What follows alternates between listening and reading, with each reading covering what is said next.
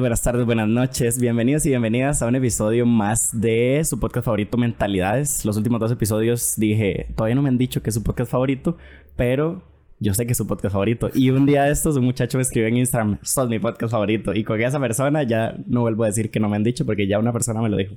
Hoy estamos con un invitado muy especial que yo aprecio y admiro muchísimo. Es Jera. Hola Jera, ¿cómo estás? Hola, bien. Muchas gracias por, por, la invitación y estoy muy contento de estar aquí con vos. Qué bueno, qué bueno. Bueno, para las personas que no conocen a Jera, bueno, este podcast, este episodio se va a tratar, vamos a hablar mucho de arte, de procesos artísticos, creativos y demás. Porque Jera es actor, bailarín, director, productor, guionista ahora también. Eh, ¿Qué más? Te barro, Cantante. Te barro, te cocino, te, limpio. Lo que me pongan hasta jardinería. me ha tocado hacer, sí. Muy bien, de, de todo un poco. Sí, sí, sí. Bien, este... Bueno, Jera, quiero preguntarte como compa, ¿eh? Ok. Como compa, ¿eh? Porque es una conversación de compas. Eh, quiero preguntarte cómo empieza tu afinidad y tu sensibilidad por el arte. Cuando vos decís Hmm, creo que me voy a dedicar al arte. En todas estas ramas que he mencionado, ¿verdad? Porque haces demasiadas cosas del arte. Hay solo cantantes, solo bailarines, solo, pero vos haces como toda esta gama de ramas artísticas, ¿verdad? ¿Cómo es que vos te acercas al arte o el arte te atrapa de alguna manera? Conforme han pasado los años, yo creo que he ido descubriendo que ya era algo como que yo traía. Yo no recuerdo ningún momento en mi vida donde no girara o giraran las cosas en torno al arte. Desde que tenía uso de razón, a mí me gustan las películas, me gusta la música. No era tanto este típico niño que anda cantando y bailando por todo lado, como que me gustaba mucho. Y bueno, crecí en una familia donde las artes no eran algo tan común, entonces no era tampoco como que tenía ese estímulo de que, no sé, uno ve ahora en las academias que con dos años ya te meten a clases de danza o a clases de música, ¿verdad? Mm, creo que mucho tiene que ver por mi mamá. Ella es muy creativa. Eh, cose, pinta, siempre hacía como ese tipo de cosas y... Como manualidades. Exacto. Y le gustaba mucho leer revistas. Entonces, desde que yo me acuerdo, en mi casa han habido revistas y yo veía como... Y las leía, sabía de actores de películas, em, entonces como que tenía muchas referencias y yo le preguntaba, ella me, me explicaba eh, sí, me, encantaba que me leyeran cuentos y ese tipo de cosas, pero eh, también me gustaba que me leyeran revistas. Creo que ahora que lo pienso es algo muy particular. Ajá. sí, que, que, a uno le lean revistas. Qué y hay una anécdota que siempre cuenta mi mamá que dice que cuando ella estaba embarazada, todo lo que ella hacía es lo que yo terminé haciendo. Entonces dice que ella veía los Oscar y veía Miss Universo o pasaba viendo novelas y premios, o sea, como que le encantaba. Y dice que con mi hermana fue otra historia, como que se dedicó a hacer otras cosas y de hecho mi hermana como que tiene otro enfoque completamente, sí. es enfermera. Siempre me ha apoyado mucho y han dado como ahí a la par de, de las cosas que yo he estado haciendo. Mi familia toda siempre me ha apoyado mucho, por dicha, ¿verdad? Sí. Es una, es, es creo que es algo que no todo el mundo en esta carrera artística tiene, entonces yo lo agradezco mucho, pero creo que por ahí, por mi mamá empezó la situación y a, raíz de eso como que yo empecé a tener conciencia de qué era lo que me gustaba. Una vez en la escuela me preguntaron que qué quería hacer y yo dije que juguetero, pero era porque nada más quería tener muchos juguetes. pero realmente no, no era porque, porque me interesara y no, nunca he pensado en ser otra cosa. Como Gepetto, el de Pinocho. El de Pinocho, exactamente, sí. Qué bueno. Y, y, digamos, ¿qué representa para vos eh, el, el, ser como el único artista de la familia? Porque a mí me pasa exactamente lo mismo. Mi hermano mayor es médico, mi hermana es, de, es odontóloga, mi hermano eh, estudió eh, producción animal y mi papá es empresario, entonces, digamos que, bueno, comerciante, entonces yo sabe, como que uno se sale, digamos, del canasto. Y también me han apoyado mucho, pero también es como esta cuestión de que uno tiene presentaciones y shows y demás, y la familia siempre anda ahí, ¿verdad? Como que como que vos no acompañas a tu hermana al hospital, ¿verdad? A ver cómo trabaja, pero ellos sí aprovechan y ven y disfrutan del trabajo que hace uno, ¿verdad? ¿Qué representa esto para, para vos? Bueno, creo que es muy particular. Yo en estos momentos ya no soy el único artista de la familia. Ah, Tengo otras primas que sí se dedican a eso, pero vinieron mucho después. Tengo solo una prima que se dedica por completo, tiene un espacio muy bonito, se llama La Galera en San Ramón. Ay, yo trabajé con La Galera en la universidad. Ajá, se llama Exqui Soto. Ajá. Este es una de mis primas más cercanas. Tengo otra prima que ahorita está como involucrándose con ella, pero estudia odontología. Creo que solo nosotros dos nos, dedicamos por completo a eso, pero en su momento sí fui el único. Entonces, creo que yo siempre fui muy particular. A mí me gustaban las princesas y me gustaban los cuentos desde pequeñito estuve como mm, interesado en todo este mundo artístico, entonces como que yo vivía y este, hablaba de esas cosas conforme fui creciendo y ya así me fui involucrando en ir a presentaciones. Eh, como que todos me acompañaban. Eh, tengo recuerdos muy bonitos.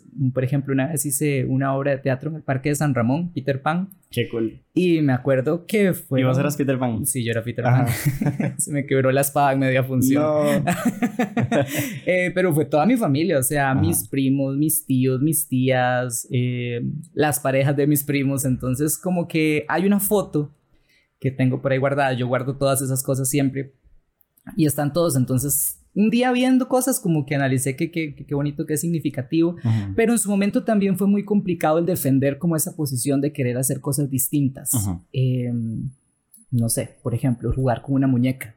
No era algo que se estuviera tan bien visto. Me acuerdo que en algún momento, em, por diferentes situaciones, hasta me escondieron una de las muñecas con la que yo jugaba. Con la que yo jugaba y yo al día de hoy lo reclamo.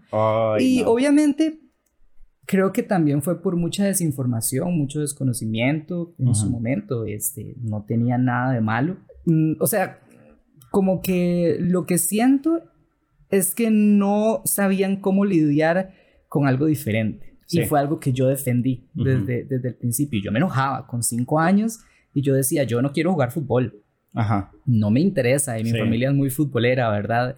Eh, o, o sea, particularidades que yo tengo, que se las he contado a gente en los últimos días. En las fiestas de pronto prohibieron el confeti porque a mí me caía el confeti y yo me volvía loco y yo, no, yo no quiero que me caiga confeti. Ajá, o no jugaba con, con, no sé, no me encantaba hacer ciertos tipos de juegos. Me pasó mucho en la escuela que tuve maestras que de pronto me, me decían, ay, es que ¿por qué usted no hace cosas como más normales? Entonces a mí me gustaba leer la mitología griega. Entonces una vez nos pusieron a hacer una, una redacción y yo lo hice sobre la mitología griega y me dijeron que por qué no hacía cosas un poco más fáciles.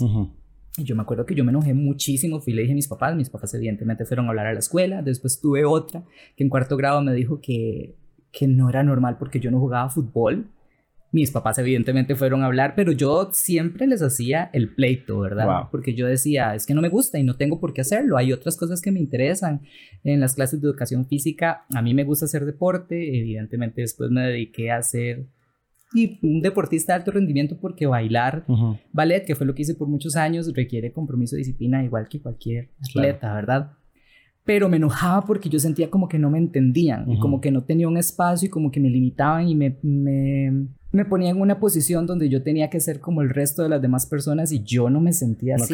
No, porque simplemente no, no me interesaba. O sea, es que de verdad, yo puedo ver un partido de fútbol y si la Cele juega, chivísima, he visto mundiales, pero no es mi pasión y yo no entendía por qué tenía que ser mi pasión, por qué tenía que ser la pasión de un niño en cuarto grado, ¿verdad? Entonces, sí, creo que, que, ha sido como un reto incluso social y eso me enorgullece mucho porque también ha sido como un aprendizaje para mi familia y ahora ellos van a obras de teatro, no solamente porque estoy yo, sino porque ya es un gusto que fueron adquiriendo. Y otros de mis primos se han ido involucrando, que de pronto alguien se mete en algún, en algún grupo de la U a bailar, que otra de pronto experimenta con el teatro. Y creo que me gusta pensar que fue como mi aporte a la familia de abrir esa brecha de, hacer algo distinto. Listo. Ok. Continuamos. Están viendo un pequeño cambio en la calidad o la, el encuadre del video, pero fue porque se nos descargó la otra cámara, entonces estamos utilizando. Hay que resolver. Un reemplazo, hay que resolverlo de una vez. Em, ok, me contabas de, de, que ahora tienes otras primas que están haciendo em, más arte y demás. Cambiando un poco de tema, vos has dirigido varias obras. ¿Tenés, tenés una obra original? Sí, varias. Varias, ¿verdad? ¿Me puedes nombrar algunas de las obras que has dirigido y no sé con quiénes? Que, no sé, sé que hiciste una conmigo hace poco y demás. Bueno, la primera que hice se llamó El Mago de Oz. El Mago de Oz. Ajá, la hice cuando tenía 17 años, estaba en el colegio. Wow. Y bueno, me ha acompañado por mucho tiempo y la, la llegué a presentar incluso todavía el año pasado. Ajá. Eh, Cupido por accidente. Ese es original. Es original. El titiritero, que también hice hace muchos años. Hice una adaptación de La cucarachita mandinga, que es de los cuentos de, de mi, tía Panchita, de Carmen Lira. Em, y bueno, la última que hice, que creo que es como el proyecto más grande que he tenido la posibilidad de gestar y en conjunto con Miguel, que se llama Los Tres Encantos. Los Tres Encantos, que hubieron varios personajes ahí, varias figuras cantantes y demás que, como quienes estuvieron que vos puedas mencionar. Ah, bueno, sé que estuvo Tarik. Bueno, estuvo Tarik. Que Tarik estuvo, por acá. Tarik estuvo acá, es el tercer episodio. Espectacular, se llevó todos los aplausos en, en, en las presentaciones. Eh, bueno, Mildred Ramírez, Santiago Montejo era el protagonista. Él había tenido una participación en Marco Ramírez, la película. Marco Ramírez, la película, que está en Netflix, por cierto, creo. En Netflix. Melvin Jiménez, que es Premio Nacional de Teatro. Estoy compartiendo créditos con él ahorita en otro musical. Ah, qué bueno. Somos compañeros. Y este, Sharifa. la, espectacular, la espectacular Sharifa, que siempre había querido trabajar con ella, la había visto en West Side Story en Chicago y bueno, ahora se me dio la oportunidad de tenerla como miembro del elenco muy importante interpretando al pájaro dulce encanto. Qué bueno. Bueno, este, ¿cómo, de qué trata eh, esta del, de los tres encantos? ¿Cuál era? Porque me imagino que tal vez tienes la mente de volver a presentarla en algún otro momento. Sí, ¿verdad? Porque también tuvo muy buena recepción y muchas notas en los periódicos, en la tele y demás. ¿Cuál era la historia?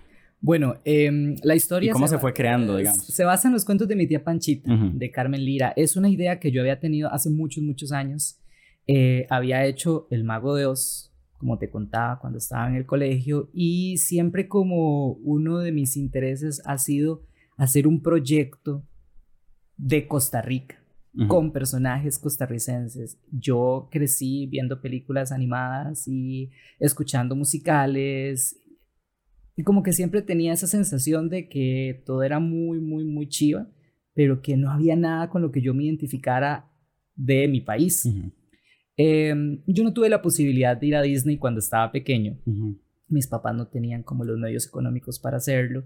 Entonces yo me acuerdo que yo iba al parque de diversiones y yo en mi mente me me creaba un mundo de que yo estaba en Disney, ¿verdad? Entonces yo agarraba los mapas en el parque de diversiones aquí en Costa Rica, ¿verdad? Y yo me hacía mis viajes, creo que lo que hablábamos antes, parte de, la capacidad que tenemos que tener los artistas para resolver, ¿verdad? yo decía, bueno, no puedo ir a Disney, pero voy al parque de diversiones y entonces va a ser mi Disney. Eh, lo que te contaba, agarraba el mapa y yo como que me hacía mis tours y cosas y eso pasábamos a un centro comercial, veíamos una película, entonces yo, yo estaba viviendo mi, mi sueño de fantasía, ¿verdad? Entonces un poco por ese lado yo siempre decía, ay, quiero hacer como algo de, de Costa Rica, que las familias y nosotros nos identifiquemos como eso. Y así empezó ese proyecto en ese momento se llamaba... ¿Qué arte se involucra? ¿Ah? ¿Qué arte se involucra? En Los Tres Encantos, todo. Bueno, es una obra de teatro musical. tiene música, canto, eh, danza, actuación, eh, un puppet gigante. Ahí le fuimos metiendo un montón de cosas, ¿verdad? Animaciones. Animaciones también. Y bueno, en ese momento, en el 2007, cuando yo tuve como la primera idea de hacerlo, se llamaba Había una vez. Ok tenía cosas de, de eso, por ejemplo, aparecía Tío Conejo como un narrador, incluso yo estaba empezando a estudiar diseño, entonces ni siquiera usaba Photoshop, usaba como algo que tenía la computadora, que tampoco era Paint, ¿verdad? Pero yo como que diseñaba el afiche, tenía como la idea, es muy curioso porque los, la paleta de colores de ese momento era muy similar a la paleta de colores que terminé usando ahora y me di cuenta de eso después. Hace 15 días. Eh, fue, una coincidencia, ¿verdad? Eh, pasaron los años, yo me empecé a dedicar como otras cosas, me enfoqué más en mi carrera como intérprete y después conocí a Migue, empezamos a trabajar en una propuesta que en ese momento se llamaba Y con ustedes cuentos de mi tía Panchita, tenía que ver más con un concepto tipo concierto y bueno, después todo desencadenó en un musical original eh, que compusimos Miguel y yo. Bueno, escribimos las letras. Mejía. Miguel Mejía. Eh, hicimos las, Saludos para letras. nuestro profesor de canto también. hicimos las letras, escribimos el guion y después nos aliamos con Fabián Arroyo, que hizo toda la música. Él ha hecho también la música para otras obras para de teatro. Alicia en el País de las Maravillas. Entre ellas, para, Alicia. Creo que hizo también las de Oxígeno. Ah, o creo que no, las de oxígeno. Las de oxígeno no, fue él. Pero él sí hizo ha hecho bastantes. La de las mil y una noches. Mil y una noches, ah.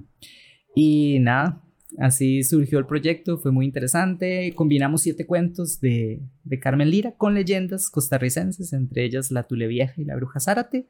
Y haciendo una investigación, Miguel y yo nos dimos cuenta de que tenían mucha relación algunas leyendas con los cuentos de mi tía Panchita. Los cuentos de mi tía Panchita son reinterpretaciones de los cuentos clásicos que conocemos, ¿verdad? Juan el de la carguita de leña es Aladín, el pájaro dulce encanto es el pájaro azul, em, la negra y la rubia cenicienta, la cucarachita mandinga es la ratita presumida, pero muy em, ubicado todo en nuestro contexto costarricense. Sí. Vos me mencionabas ayer que estuvimos hablando, ¿verdad? Que siempre has como entendido muy bien el medio, ¿verdad? Que desde pequeño que hiciste audición para RG Elementos y que estuviste en BM Latino como, como conductor de, de televisión y demás. Con esto quiero preguntarte, eh, porque me decías, yo no sé por qué, pero yo no sé por qué, pero yo sabía quiénes eran los compositores de la música de tal película, de Disney, de esto y el otro.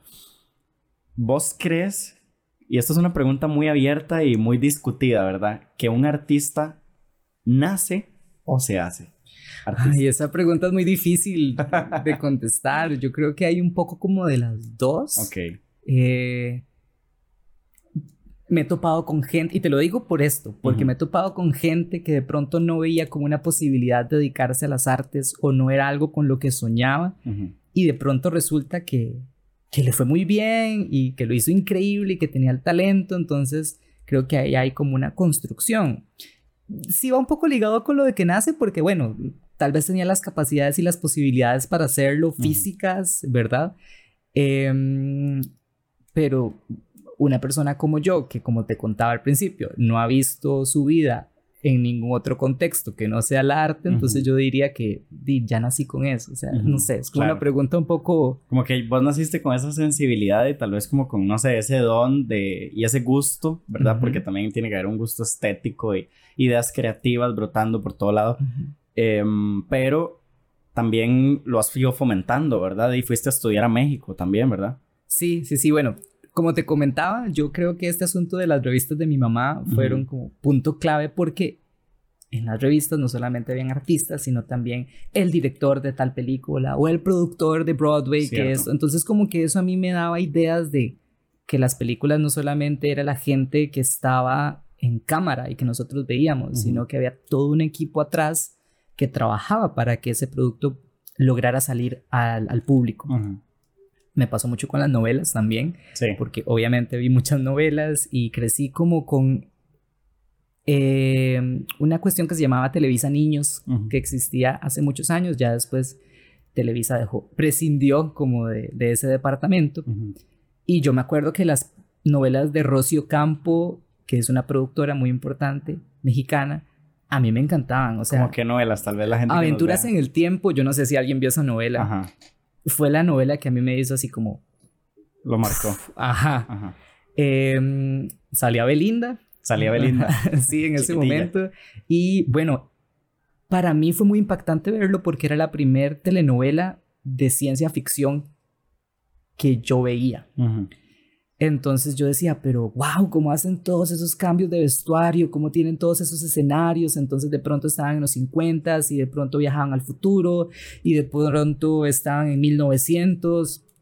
Incluso yo creo que me educaba más que lo que me educaba la escuela en ese momento. A veces se siente eso, ¿verdad? Con, con el arte. Que... Sí, y lo hablaba, con, lo hablaba con un compa un día de estos. Eh, estoy en un musical que se llama Enrieta, que cuenta un poco sobre la revolución de 1948 y la fundación de la Segunda República.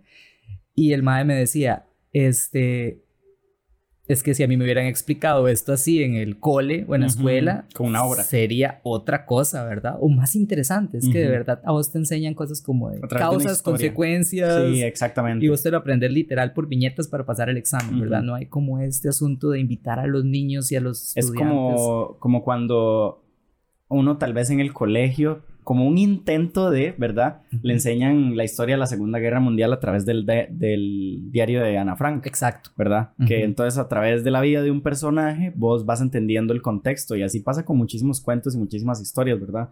Incluso en Inglaterra con, con, con, el mismo Shakespeare, ¿verdad? Claro. y todas estas historias. Bueno, esta novela de, de Rocío Campo te marca de, de, esta forma y cómo es que vos seguís fomentando, porque sos de San Ramón, ¿verdad? Cómo seguís fomentando como esta, igual, esta sensibilidad al arte y cómo logras introducirte desde San Ramón a una industria, ¿verdad? Porque San Ramón se puede considerar una, una zona rural o es ya más urbanizada. Digamos, en ese tiempo no sé, San Ramón es muy particular y a cualquier moncheño que vos te topes te va a decir que San Ramón es la capital del mundo. sí, fijo, sí, fijo. Yo conozco un montón. Ajá, y como que todo el mundo tiene, aunque se vaya a San Ramón, como este, este sentimiento de orgullo. Y es que es un lugar muy bonito. Pero sí, obviamente no era San José y no era la capital. Sí. o sea, ¿cómo es que en una familia que tampoco, digamos, no naces en una cuna de artistas, ¿verdad? ¿Cómo, cómo vos seguís introduciéndote? Y me, me contabas de que pucha, ¿cómo no ha aguantado tanto, verdad? Creo que por mi papá. Sí. mi papá y mi mamá tuvieron negocios toda la vida, joyerías, boutiques, entonces como que les llegaban muchísimos póster, catálogos y cosas, entonces creo que también ahí hay un poco del conocimiento de la industria. Retomando un poco esto de Rocío Campo, yo sabía que ella era la productora y que era la persona que gestaba estos proyectos porque no solamente tenía esa novela, sino tenía más. Y yo decía, ok, entiendo, tiene esta novela, le saca un disco, a ese disco le hace una gira, eh, el final de la novela es con público, llenan estadios, hay toda una cuestión de marketing detrás de ser actor. Creo que por ahí va como el análisis que yo hice. Obviamente, en ese momento nada más como que yo lo veía y lo pensaba, pero no, no, no tenía este entendimiento que te estoy comentando ahora, ¿verdad? Cuando yo empecé a hacer teatro en San Ramón, yo decía, ok, tengo que hacer programas de mano, tengo que hacer afiches, eh, se tiene que ver estéticamente bonito y correcto, que es algo que creo que ya yo traía de, cómo se tenía que ver o cómo yo quería que se vieran las cosas. Entonces, mi primera obra de teatro la hice en el Salón Parroquial de San Ramón. Fue el Mago de Oz, fue muy difícil porque también todo el mundo pensaba que era algo de la iglesia y no era nada de la iglesia, nada más que era el único espacio que teníamos para presentar. Lo llenamos. En ese momento llegaron como 200 personas. ¿Cómo? No sé pero yo andaba pegando afiches por todos los eh, establecimientos comerciales de San Ramón. Sí. Y repartimos nuestros era la manera de publicitar en ese Exacto, exacto. Entonces como que desde ese momento yo ya tenía entendido cómo había que producir una obra de teatro. Y bueno, lo que me dijiste antes de que me fui a estudiar a México, sí, en, algún punto como que yo dije, siempre fue mi meta irme a estudiar a, a Televisa. Al final no lo hice por ahí, me terminé dedicando más al teatro musical eh, tuve como mis acercamientos a la televisión con esto de RG Elementos, en Meme Latino produje un programa que se llamaba Claqueta, que seguía un poco como lo que a mí me gustaba y era como siguiendo la línea Sapping Song en Disney Channel. Sí. Entonces era un poco diferente al contenido que había en Meme Latino, porque creo que era un poco más juvenil, eh, pero al modo de Disney, como más rosado, como me dicen a mí a veces. Más rosado. que es un, comentario que siempre me dice todo el mundo. Me dice, es que estás muy rosado. Y yo, sí. sí, a mí me gusta todo eso. Jera, ¿y vos crees que... A ver, no, no te lo voy a preguntar así. ¿Qué pensás, digamos, en cuanto a la etiqueta de soy artista? De que un artista es la persona que se dedica 100% tiempo completo al arte o un artista puede ser esa persona que no sé, trabaja en una oficina y luego en sus espacios libres hace arte o va a ensayos y trabaja, no sé, como esporádicamente en estas, en estas producciones, ¿verdad? Porque, bueno, yo conozco compañeros, colegas que son increíbles bailarines, increíbles artistas, pero di como acá no hay una industria, ¿verdad? Fuerte, donde uno pueda decir, vamos a vivir del arte todos juntos y qué felicidad, y entonces si la gente lo apoya y la cultura es muy amplia, digamos, de pues no, no sé, ¿qué, qué, qué pensás vos, digamos, en cuanto a la profesionalización de el soy artista, digamos? Mira, mi percepción respecto a eso es que aquí o en capitales del entretenimiento no es tan fácil como la gente cree. Sí, obviamente si estás en Hollywood o estás en España o estás en México, hay más proyectos con más presupuesto y posiblemente vos eh, tengas muchísima más libertad para desarrollarlos y producir y estar más tranquilo de una manera financiera. Pero eh, no quiere decir que vos o que todos los artistas solo se dedican a eso. Si vos analizás, y a mí me encanta ver entrevistas a, artistas, tienen restaurantes, tienen negocios, otros se dedican a bienes raíces, cosas que uno ni siquiera se imagina. Entonces creo que también es importante que nosotros como artistas entendamos que tiene que existir un equilibrio, ¿verdad? Y yo se lo digo mucho a las personas con las que colaboro en clases, o a las que les doy clases, ¿verdad?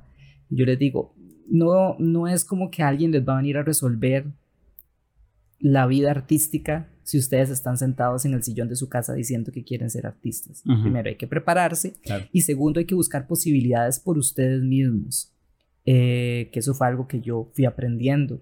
Entonces vos ves de pronto como X actor o X actriz se vuelve el productor ejecutivo de la película o de la obra de teatro, porque así también obviamente se hacen personas más indispensables para el proyecto y pueden incluso eh, participar dentro de los procesos creativos que creo que es muy rico para, para todos nosotros, ¿verdad?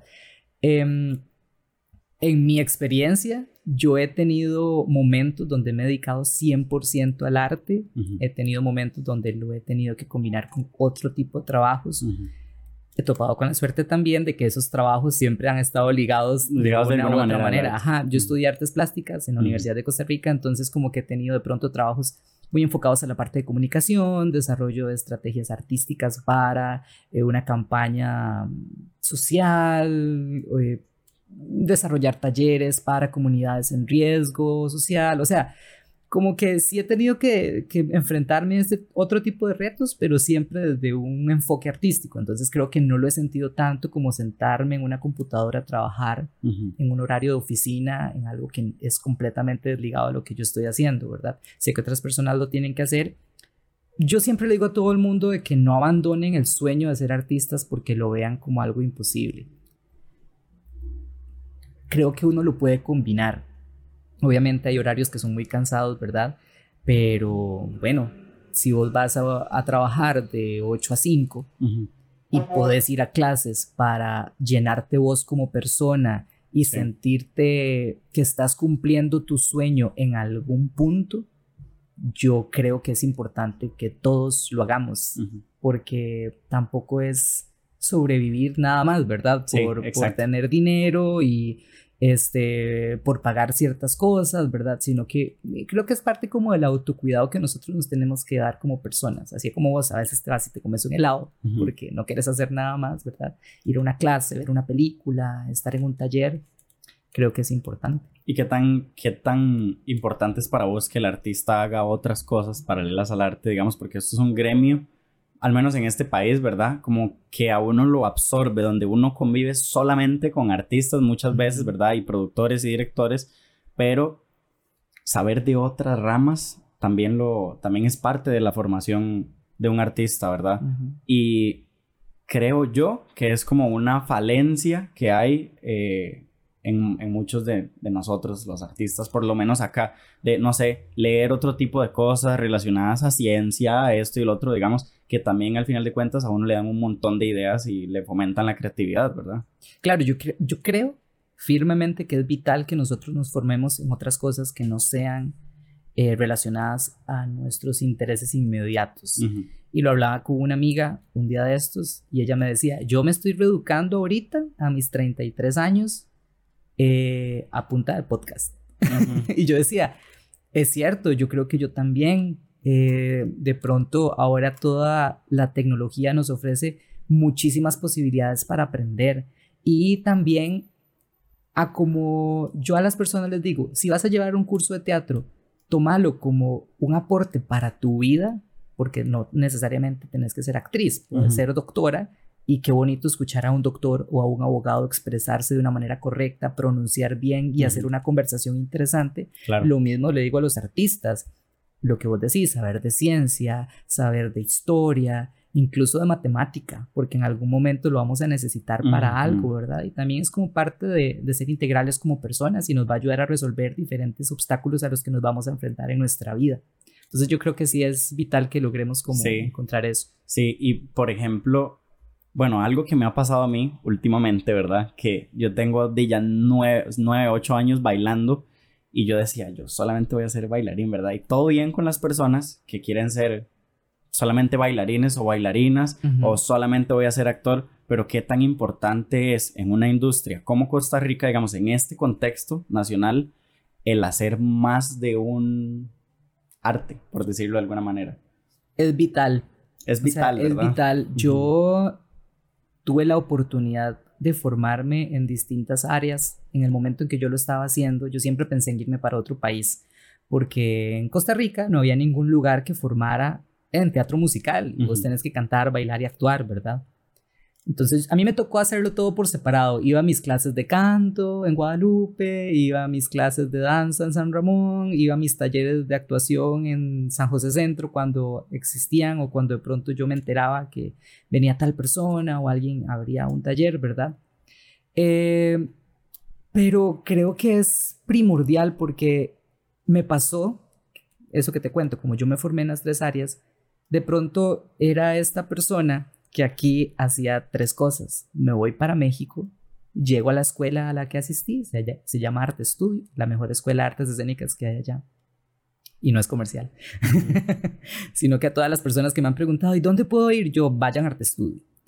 Eh, habían 25 personas exactamente igual que yo. Entonces, me acuerdo perfecto, el primer día que yo llegué a clases de ballet, y todo el mundo subía las piernas, se sabía las barras perfecto, se veía bien y yo decía, yo nada más respiré hondo. Ese día tomé cuatro clases seguidas. Yo después agarré el metro y yo iba desmoralizado. al siguiente día me fue peor y al siguiente día me fue peor. Ya llegó el fin de semana, como que descansé y yo dije, no, si esto es lo que a usted le gusta, ya usted sabe cosas, este, vamos, entonces ya, llegué a clases como, obviamente porque es un impacto, no es un, un sentimiento de derrota, pero sí es como que te mueve eh, todo lo que, lo, que, lo que vos sabías o lo que creías que eras, ¿verdad? Y, y, te pone como en jaque. Y entonces vos decís, ok. Ahora que estás hablando de esto, quiero preguntarte cuál es como el perfil que debería de tener un artista en cuanto a este tipo de habilidades blandas, no sé si llamarle, digamos, porque vos me hablabas ayer, yo vuelvo a ver para atrás y digo, levantarme de San Ramón a las 4 de la mañana para venir acá y no sé qué, y las gritadas que uno se lleva y cuando uno llega tarde y que si no se aprende esto, lo sacan de la obra y lo cambian de papel y entonces ya no saliste o te pagan menos o te multan o haces algo y no te pagan porque de todo esto se ve, ¿verdad? Entonces, ¿cuál es como el carácter o la personalidad o el perfil que debe tener un artista, digamos? O sea, porque últimamente he sacado muchas cosas de, con artistas, ¿verdad? En, el podcast. Y hay muchas personas que han empezado a seguir el proyecto, mentalidades que tal vez están empezando. Entonces, ya sean como cantantes, como bailarines, como lo que sea, ¿cuál es como este perfil que vos crees que debería tener un artista para soportar el peso que conlleva una trayectoria en, el, en, este campo? Primero, creo que hay que amar lo que uno hace, sobre todo, y creer en, en, lo que uno también está desarrollando, no restarle importancia. Y eso es algo que a mí siempre me gusta decir.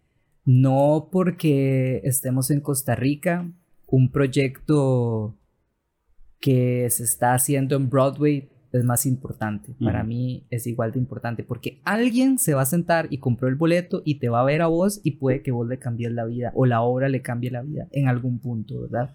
Entonces yo creo que hay que amar y creer en lo que uno hace. Y después ya muy personalmente creo que ser disciplinado, eh, no darse permisos también, ser muy resistente, porque esta carrera, como me dijo un profesor una vez, no es una carrera de talento, es una carrera de resistencia.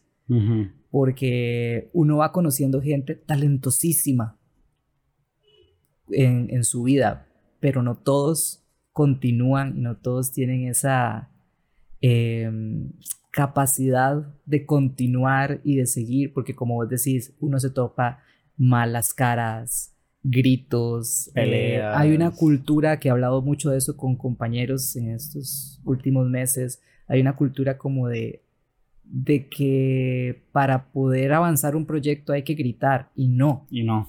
Creo que hay otras maneras de hacerlo. Se puede hacer desde el estímulo. Hace poquito estuve asistiéndole a Isa Guzmán en un proyecto. Increíble artista. Saludos para Isa. Sí, saludos para Isa. Este estaba un director de la UCR y yo le dije a él, qué chiva que dirige, porque el MAE como que daba correcciones, pero desde una parte de del estímulo. Entonces él decía, mira, es que esto no está bien o está desafinado, es por aquí, pero muy bien esto, esto y esto. Entonces, lejos como de crearte una frustración o pensar que todo te está saliendo mal, te da opciones inmediatamente. Y creo que también eh, no todas las personas tienen esa capacidad de liderazgo, ¿verdad? que, creo que es algo como muy particular de ciertas personas. Eh, pero te puede ayudar muchísimo a que vos crezcas y, como vos como líder también ayudarle a otras personas a desarrollarse y no frustrarse. Entonces, como volviendo a la pregunta, sí, eh, va, va, a ser frustrante, pero sí hay que ser muy entero de seguir adelante y, y muy disciplinado. Habrá algún momento donde vos te vas a poder relajar un poquito más efectivamente, porque ya tu cuerpo aprendió, porque ya tu cuerpo tiene cosas eh, listas para resolver muchísimo más fácil.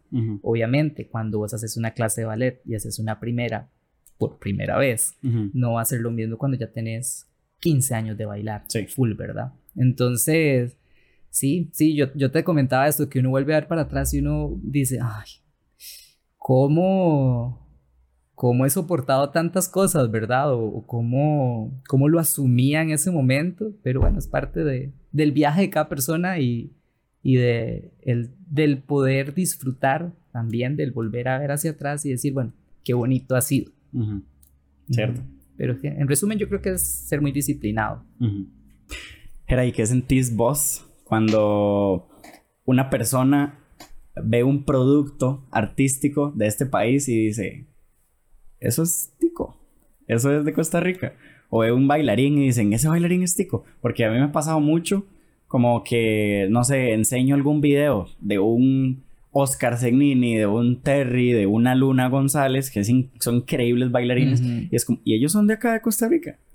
Y yo, sí, son de aquí de Costa Rica. Uno allá en Heredia, el otro día allá y la otra vive por aquí en Curriabad y así, ¿verdad? Entonces, o la misma Nico, ¿verdad? Que Nico es que es súper super carga y demasiado talentosa y entonces como, pero ella es de aquí de Costa Rica porque como que, ¿entiendes? Como que desvalorizan tal vez o tienen como esta concepción de qué sentís vos y qué hacer para cambiar esto o crees que ha, sido, que ha ido cambiando, cuál es como tu perspectiva en este tema.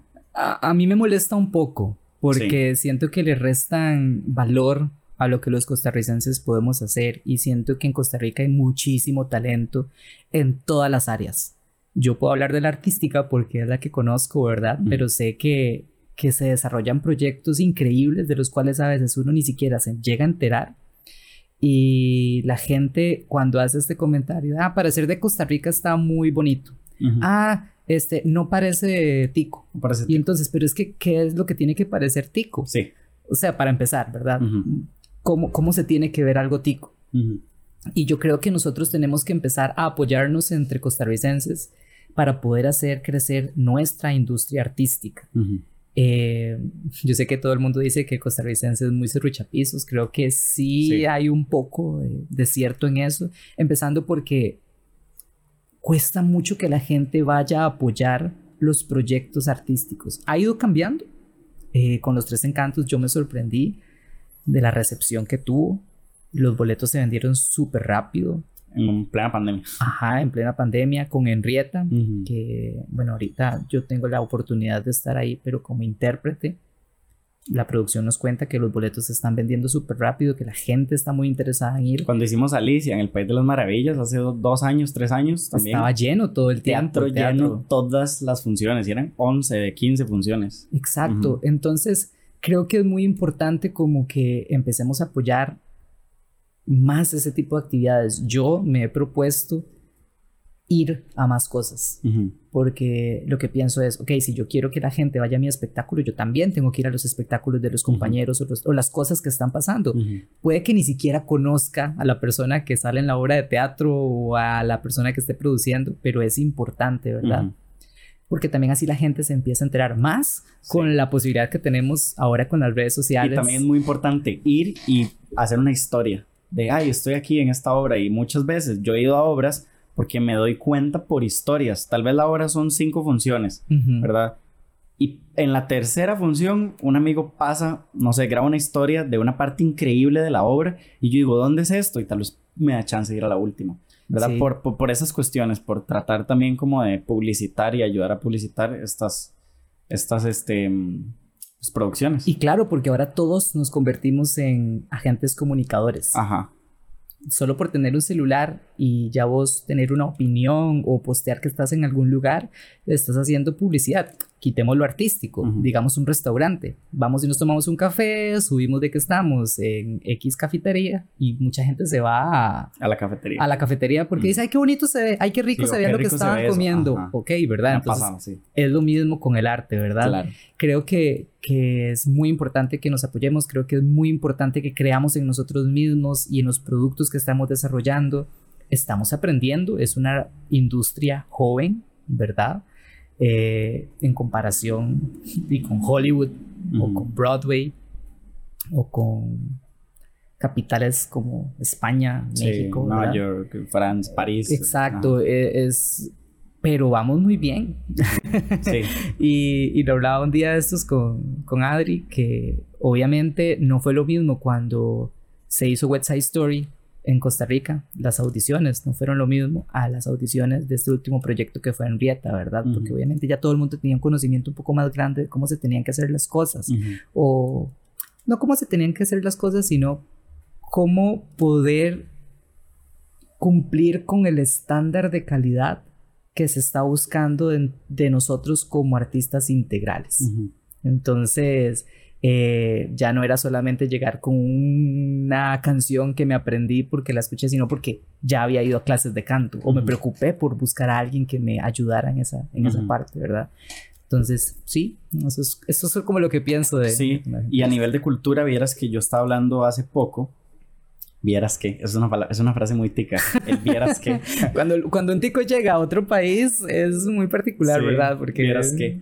Bueno, estaba hablando con, con, una amiga que es violinista, es venezolana y es para mí una de las mejores violinistas que hay ahorita acá en el país. Estuvo en la Orquesta Sinfónica de Valencia y estudió la carrera de específicamente de violín y todo. Y ella me decía, yo he tocado para todos los presidentes del mundo, juntos al mismo tiempo. Digamos, he tocado, he estado en lugares, o sea, tengo un gran currículum, ¿verdad? Me dice, no es por echarme flores ni nada, y en realidad sí es una persona muy humilde, me dice, pero ahora con la pandemia, ¿verdad? Que todos los artistas como que lo vimos un poco feo, ¿verdad? Fue muy interesante este tiempo de pandemia.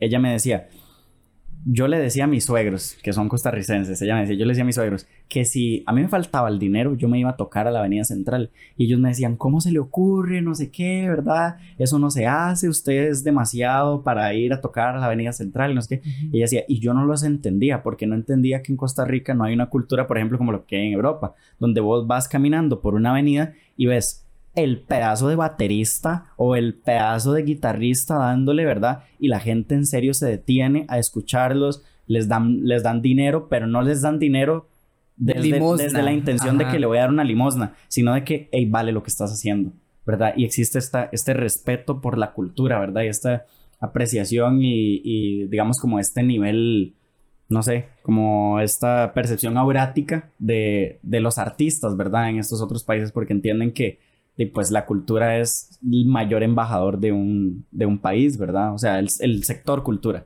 Claro. Y, por ejemplo, acá en este país fue lo primero que se volaron en la pandemia, ¿verdad?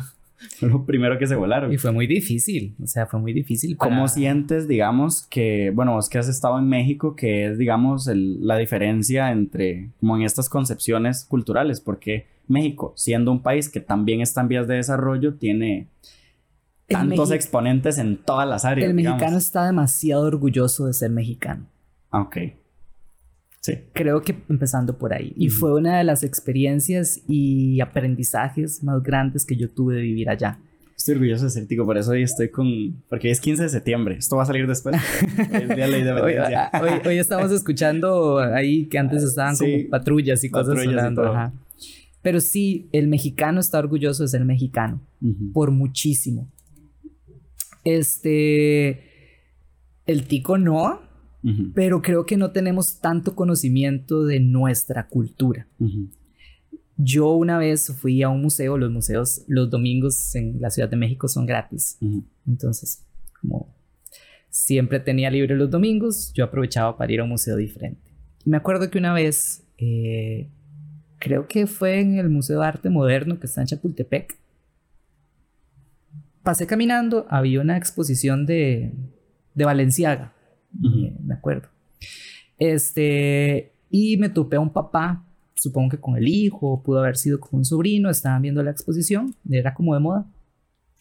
Muy interesante. Eh, y como que ahí le estaba explicando, le leía las fichitas, las infografías que habían en la exposición, así que. De casualidad, ese mismo día subí al castillo de Chapultepec está ahí, ¿verdad? Como en la cima. Y me volví a topar a, a ese chiquito con, con esta persona. Ajá. Y me los encontré sentados frente a un cuadro y él explicándole todo lo que representaba ese cuadro para la cultura mexicana. Wow.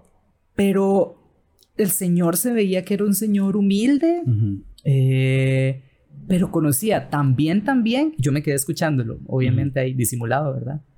Pero era increíble cómo manejaba toda la información. Después me pasó que fui también a Teotihuacán y lo mismo. Hay guías que de pronto hay gente que paga como un tour, una visita guiada y todo, pero de pronto vos te topabas con personas eh, que iban de visita y les explicaban a sus familiares e incluso a personas extranjeras cosas de ahí. Entonces era muy interesante. Y después me pasó, y esto me da un poco de pena contarlo vivía con, todos eran mexicanos. Y un día uno de mis roommates trajo a un amigo. Y él llegó y me dijo, ay, ¿y qué hay en Costa Rica? Y yo, o sea, me quedé como en pausa y yo trataba como, hay playas, hay esto, aquello, y me decía, bueno, es que yo eso es lo que sé, porque es lo que me venden de Costa Rica, pero ¿cómo es Costa Rica? Y yo, ya le empecé a contar cómo era Costa Rica, ¿verdad? Pero de buenas a primeras no hay un... Pero yo no conecté, no sé, no sé si fue a mí que me pasó, pero a mí no, bueno, creo, creo que eso pasa, eh, creo que eso pasa también por una cuestión de que, y lo hablaba con Adri, cuando él vino acá a, grabar el podcast, es el número 11, es el número 11, el podcast de la industria del cine, acá, ¿verdad? Donde él decía es que Costa Rica no tiene una memoria, una memoria cinematográfica, pero creo que no tiene una memoria como en digamos, o sea, en México, memoria musical y existe como la música banda, las rancheras, las, o sea, hay un montón de géneros musicales mexicanos, hay un montón de géneros de, no sé, de, de, de baile, el mismo, no sé, es, que, que se bailan con todo este tipo de músicas, ¿verdad? Y el Día de los Muertos y este montón de celebraciones. Yo creería, digamos, que se me ocurren cosas primero, si me preguntan por cosas de del mismo México, que cosas de acá. Tal vez las leyendas no sé, la llorona, la esto y lo otro, ¿verdad? Pero como que no hay una memoria muy sólida en la psique del costarricense, ¿verdad? No existe, no existe y, y creo que es como muy importante que nosotros en este momento nos preocupemos por registrarlo y crearlo. Yo, como artista, me siento muy afortunado de estar en este momento de la historia de Costa Rica, más después de haber sufrido una crisis sanitaria que nunca nos esperamos, ¿verdad? Y hablaba con, con Miguel precisamente, lo he hablado con Adri. Qué interesante que todos los proyectos que vienen ahorita, por ejemplo, de algo que yo conozco bien, que es el teatro musical, y que es un género tan de Estados Unidos, con historias de acá. Con historias costarricenses. Entonces viene la Compañía Nacional de Teatro eh, con Revolucionarias, que creo que va a contar un poco como la historia de mujeres importantes de, de, nuestra, de nuestro país. Está Enrieta, que habla de toda esta fundación de la Segunda República, visto desde la, desde la óptica de doña Enrieta, que fue la primera esposa de José Figueres Ferrer, que es de San Ramón. Entonces, que es como muy interesante también para mí. Y bueno, lo que nosotros quisimos hacer con los tres encantos, ¿verdad? Que incluso ubicamos geográficamente a las personas en Escazú, en Acerrí, en Acosta. Y nos pasó una anécdota muy bonita que nos, que nos sucedió durante las funciones. Fue que la gente se conmovía mucho. Y yo lo puedo entender de que nosotros como elenco, como, como creadores, tengamos eh, ese, ese sentimiento, ¿verdad? Porque después de una pandemia, ensayar por Zoom y poder presentarlo en un teatro, pero hubo gente que nos decía, es que yo lloraba en la obra y no entendía por qué, si no, no, no había algo realmente como... tan emotivo. Ajá, y, y, yo recordaba cuando yo he tenido la oportunidad de, ver musicales, yo todas las obras lloro, o sea, paso llorando. Fuimos a ver una vez Hello Dolly y yo lloré de que, desde que empezó hasta que terminó porque para mí el teatro es como algo extraordinario que pasa y verlo en vivo y verlo de frente es algo que a mí me llena y me apasiona y yo creo que hasta se me... se me eriza la piel exacto cuando yo lo veo. Y de pronto ver la sensación del público viendo una historia tica, viendo a Juan cantar una de las canciones, em, era muy bonito, o sea, de verdad que fue como un premio, entonces creo que somos muy afortunados de poder colaborar en este momento, todos los que estamos en este momento, eh, a esa memoria histórica de la que se refiere Adri, no solamente cinematográfica, sino de las artes costarricenses y rescatar incluso cosas que ya existían y pasaban. Nosotros, por ejemplo, en uno de los decorados utilizamos una pintora, eh, una pintura, perdón, de Dinora Volandi, que es una pintora costarricense, este, no sé, visitar obras de Amiguetti, ¿Quién es Amiguetti? ¿Vos sabes quién es Amiguetti? No. Ok, investigalo. Por ejemplo, ¿verdad? Que que es alguien muy importante, quién era Carmen Lira, quién era Lísima Cochavarría, eh, y toda su obra, y empezar a rescatarla también, para entonces desde ahí crear esa memoria. Claro, por supuesto. Nada, Jera, muchísimas gracias por, por, estar acá, por compartir toda esta experiencia y el conocimiento y estos pensamientos, ¿verdad? Forman parte de tu mentalidad. yo a veces me siento que, siento, perdón, que la mentalidad es un poco confusa porque yo siento que viajo por un lado y por otro. Ajá, pero bueno, creo que, que, ahí vos lograste ir aterrizando las ideas. Claro, nada, eh, ¿tus redes sociales? Gerardo Cruz CR en Instagram y Gerardo Cruz en Facebook. Ahí me pueden... TikTok no. TikTok no tengo, no, no, no he sido atrapado todavía por las redes tiktokeras que me parecen muy interesantes, este, pero no sé, es que siento como que ya con Instagram es lo que puedo manejar. Sí, sí, sí. Aunque ahorita estoy experimentando con hacer videos y cositas, que creo que es un poco la función de TikTok, ¿verdad? Y Reels y todo eso. Pero bueno, si me va TikTok, te cuento. Qué bueno. Nada, Jera, muchísimas gracias y de nada, esperamos tenerte por acá de nuevo en algún momento. Y bueno, nosotros nos pueden seguir en Spotify, en Apple Podcasts, Google Podcasts, Amazon Music y pueden ver el episodio en YouTube. También va a estar saliendo eh, varios clips en Instagram, igual que siempre, y en TikTok. También estamos en TikTok. Voy, a tener que abrirme va, creciendo, va creciendo. Sí, nada, nos vemos la próxima. Muchísimas gracias. Si llegaron hasta acá, les mandamos un fuerte abrazo. Hasta luego. Chao.